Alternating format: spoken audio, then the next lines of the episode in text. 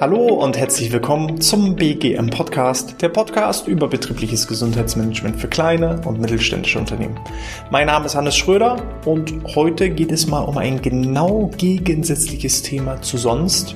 Sonst rede ich häufig davon, durch BGM die Krankenstände zu reduzieren. Es gibt aber auch Fälle, wo es durchaus Sinn macht, bewusst die Krankheitszeiten zu erhöhen. Wann das der Fall ist, das verrate ich euch jetzt.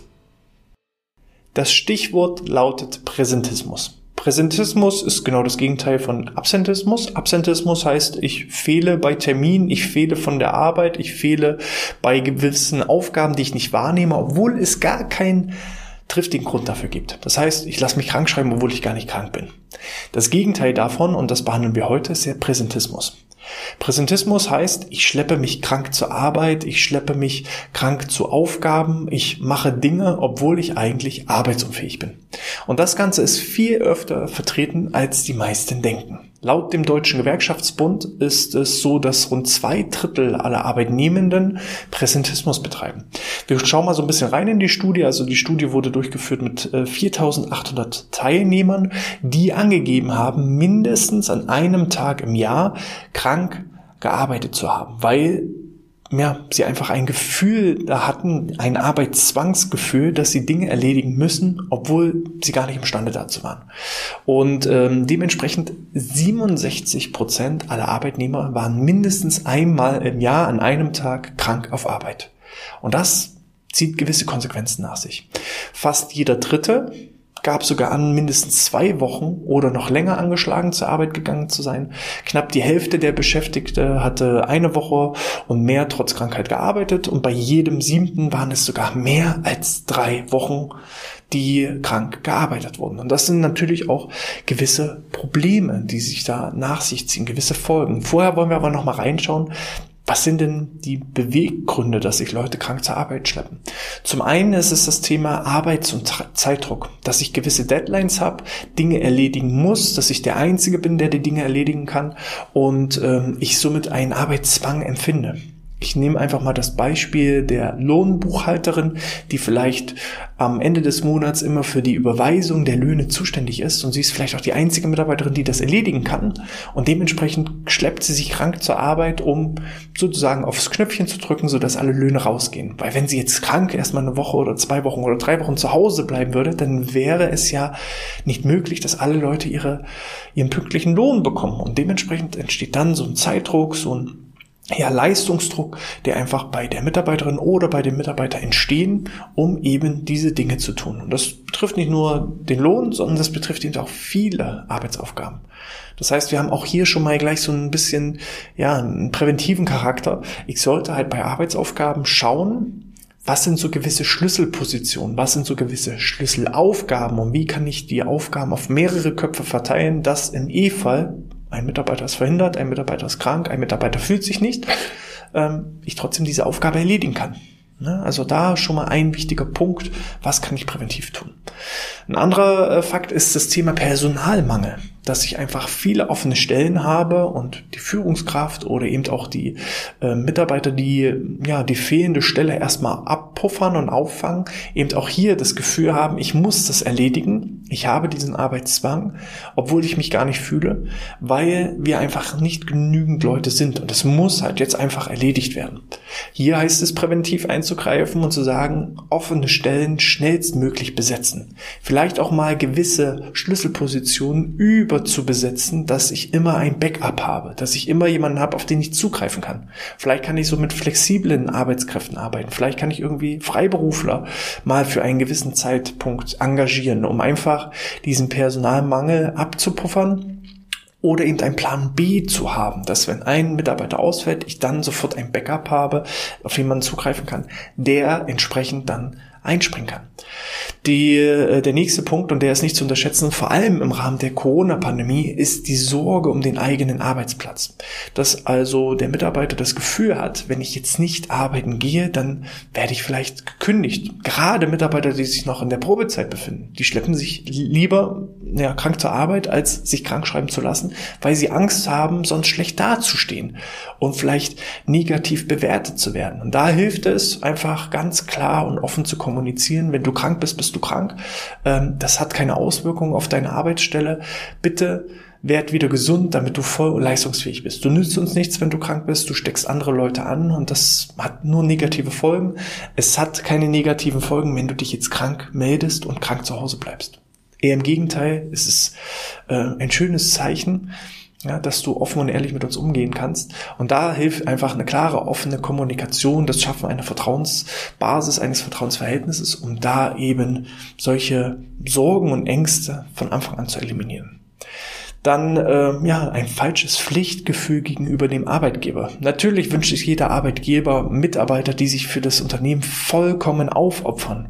Aber wenn ich dabei meine eigenen Prioritäten vernachlässige, wenn ich dabei ja mich krank zur Arbeit schleppe, dann nützt das auch dem ja, Arbeitgeber überhaupt nichts, wenn sich der Mitarbeiter aufopfert und sich verbrennt dafür, denn auf lange Sicht gesehen, das mag für den Tag vielleicht ganz toll aussehen, aber auf lange Sicht gesehen ist es nachteilig für das Unternehmen, weil die Leistungsbereitschaft einfach absinkt, es können Folgeerkrankungen entstehen und das nützt weder dem Mitarbeiter was noch dem Unternehmen. Also von daher, ja, so ein falsches Pflichtgefühl, so ein Aufopferungsgefühl gegenüber dem Arbeitgeber ist auch nicht gut. Wenn ich krank bin, bin ich krank. Punkt dann ähm, ja ein schlechtes Gewissen gegenüber den Kolleginnen und Kollegen. Sozusagen die müssen jetzt für mich einspringen. Die müssen ja jetzt vielleicht muss jemand aus dem Urlaub geholt werden. Vielleicht muss jetzt jemand eine Doppelschicht schieben Überstunden machen. Natürlich das ist nicht schön. Aber das passiert. Wir alle sind Menschen. Mal bin ich krank mal ist jemand anderes krank mal habe ich den Zonk gezogen mal ist es jemand anderes. Und ähm, wenn ich das nicht ausnutze ja, und Absentismus betreibe, sondern tatsächlich krank bin, dann hat auch jeder Mitarbeiter Verständnis dafür. Ja, es wird vielleicht nicht gleich Hurra gerufen und gejubelt, dass man jetzt irgendwie seinen Urlaub canceln muss, aber wenn es nun mal irgendwie nicht anders geht, und auch da sind wieder die Führungskräfte gefragt, ist es tatsächlich notwendig oder kann ich auch gewisse Arbeitsaufgaben noch schieben? Kann ich vielleicht Honorarkräfte engagieren? Kann ich irgendwie noch zusätzliche Arbeitskräfte mobilisieren, um nicht eben dieses Unmutsgefühl zu, zu erzeugen? Weil wenn ich andauernd natürlich auch den Urlaub äh, unterbreche von jemandem, dann hilft das ja auf lange Sicht gesehen auch nicht. Und das ist immer so ein bisschen das Problem bei extrem hohen Krankenständen. Erst ist Mitarbeiter A krank, dann aufopfert sich der Mitarbeiter B, dann wird Mitarbeiter B krank und dann habe ich so eine Negativspirale. Negativspirale. Ich muss vielleicht auch schauen, wie kann ich diese Negativspirale unterbrechen? Beispielsweise mit Hilfe durch zusätzlichen, ja, durch zusätzliche Arbeitskräfte oder eben durch Abrufkräfte und so weiter. Dann ähm, ja ist das Gefühl eines schlechtes Betriebsklimas. Ne? Also ähm, ich habe das Gefühl, das Betriebsklima ist gut und wenn ich eben als Kranker äh, zu Hause bleibe, ähm, dann habe ich das Gefühl, das Betriebsklima zu schädigen. Das ist ähnlich so wie das schlechte Gewissen gegenüber den Kolleginnen und Kollegen. Das ist Humbug. Ein schlechtes Betriebsklima entsteht dann, wenn jemand sich ja, Absentismus betreibt, krankschreiben lässt, obwohl er gar nicht krank ist. Ähm, wenn ich wirklich krank bin, dann versteht das jeder Kollege, jede Kollegin. Und wenn er es nicht versteht, ja, dann ist das Betriebsklima von vornherein schon gestört. Also wenn da kein Verständnis gezeigt werden kann, dann ist es von vornherein ein Problem, ähm, was nicht durch mich entstanden ist, sondern was schon seit längerer Zeit besteht. So, dann ähm, das Thema auch Anwesenheitsprämien. Ein viel diskutiertes Thema. Ich persönlich bin überhaupt gar kein Freund davon. Ich habe mich auch schon mit vielen Unternehmen unterhalten, die eine Anwesenheitsprämie zahlen oder mal gezahlt haben. Bei vielen stelle ich fest, dass es auf kurz oder lang wieder eingestellt wird, weil das Spannende ist, Diejenigen, die wirklich krank sind und diese Prämie benötigen, die schleppen sich eben krank zur Arbeit und stecken noch mehr Kolleginnen und Kollegen an. Diejenigen, die immer krank sind, die sagen dann häufig, naja, also diejenigen, die Absentismus betreiben, die sagen, okay, ähm, ja, ich äh, für, für diese kleine Prämie, das nützt mir überhaupt nichts, dann lasse ich mich lieber zwei Wochen lang krank schreiben, dann habe ich mehr davon als von so einer kleinen Prämie. Ähm, die bleiben also weiterhin krank, die machen weiterhin Absentismus, sie interessiert es gar nicht, dass da eine Prämie gezahlt wird.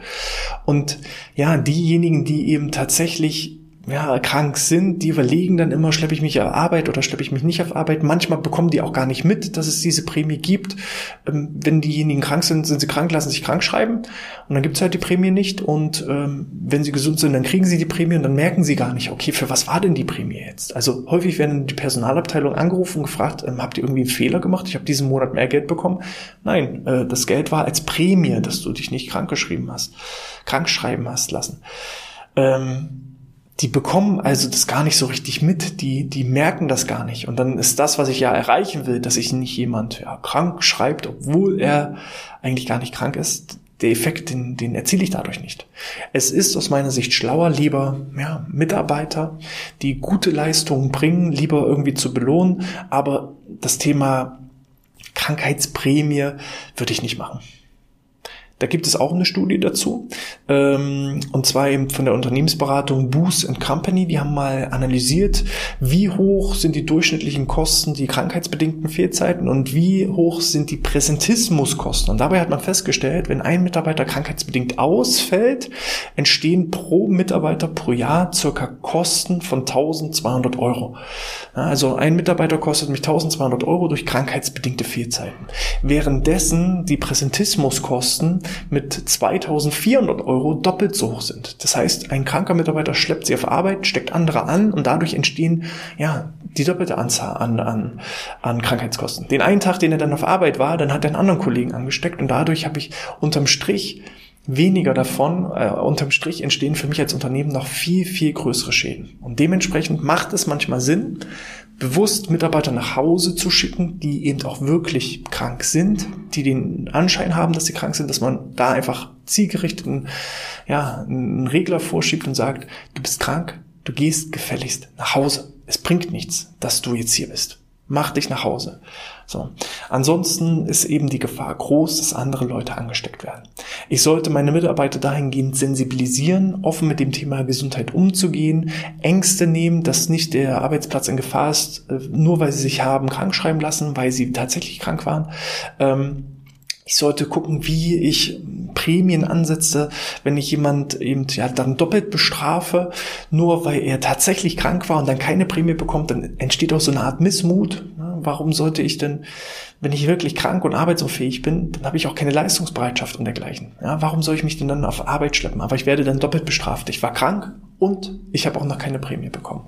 Ich sollte stattdessen lieber in die Gesundheitsförderung der Mitarbeiter investieren, in Bewegungsprogramme, in Stressbewältigungsprogramme, in Ernährungsprogramme, um einfach das Immunsystem auf Trab zu bringen, um Muskel-Skeletterkrankungen vorzubeugen, um psychische Erkrankungen vorzubeugen. Ich sollte in Teambildungsevents und Kommunikationsevents investieren, um einfach die Kommunikation und das Vertrauen und die Teambildung untereinander zu stärken, dass gar nicht erst so das Gefühl entsteht, dass jetzt der Kollege oder die Kollegin für mich einspringen muss und das ist ja doof, dass man da offen und ehrlich drüber kommuniziert. Und dann habe ich eben eine gute Basis geschaffen, um weder Absentismus zu fördern noch Präsentismus zu fördern, sondern diejenigen, die gesund sind, die erbringen die Leistung, diejenigen, die tatsächlich krank sind, die sollen sich ausruhen, um wieder schnell auf die Beine zu kommen. Und dann senke ich eben auch langfristig wieder die Krankheitskosten, obwohl ich vielleicht für den kurzen Moment bewusst die Krankheitszahlen nach oben getrieben habe. Das ist nicht selten der Fall. Ich führe ein BGM ein, spreche solche Dinge auch mal offen an und auf einmal ist ein Jahr später der Krankenstand erstmal höher, aber wenn ich dann zwei, drei, vier, fünf Jahre weiter schaue, dann sinkt der Krankenstand auf ein Niveau, was unter dem ursprünglichen Startpunkt lag. Und das ist ja das eigentliche Ziel. Von daher, es lohnt sich auch manchmal, den Krankenstand bewusst nach oben zu treiben. Wenn ich eben merke, dass sich Mitarbeiter krank auf Arbeit schleppen, dass ich sie bewusst nach Hause schicke und sage, du hast hier erst wieder zu erscheinen, wenn du gesund bist. Und ähm, das auf lange Sicht gesehen ähm, hilft betriebswirtschaftlich, hilft im äh, Rahmen des Betriebsklimas, hilft dem Unternehmen, hilft dem Mitarbeiter, hilft allen Beteiligten. Gerne auch hierzu wieder euer Feedback, entweder per E-Mail an info@outness.de oder als 5-Sterne-Bewertung in iTunes oder der Apple Podcast App. Ich freue mich über jede Bewertung, ich lese sie alle, ich beantworte sie auch, manchmal gewissen zeitlichen Verzögerungen, aber ich werde alle lesen und alle beantworten. Ich wünsche euch dahingehend schon mal alles Gute, bleibt gesund und sportfrei.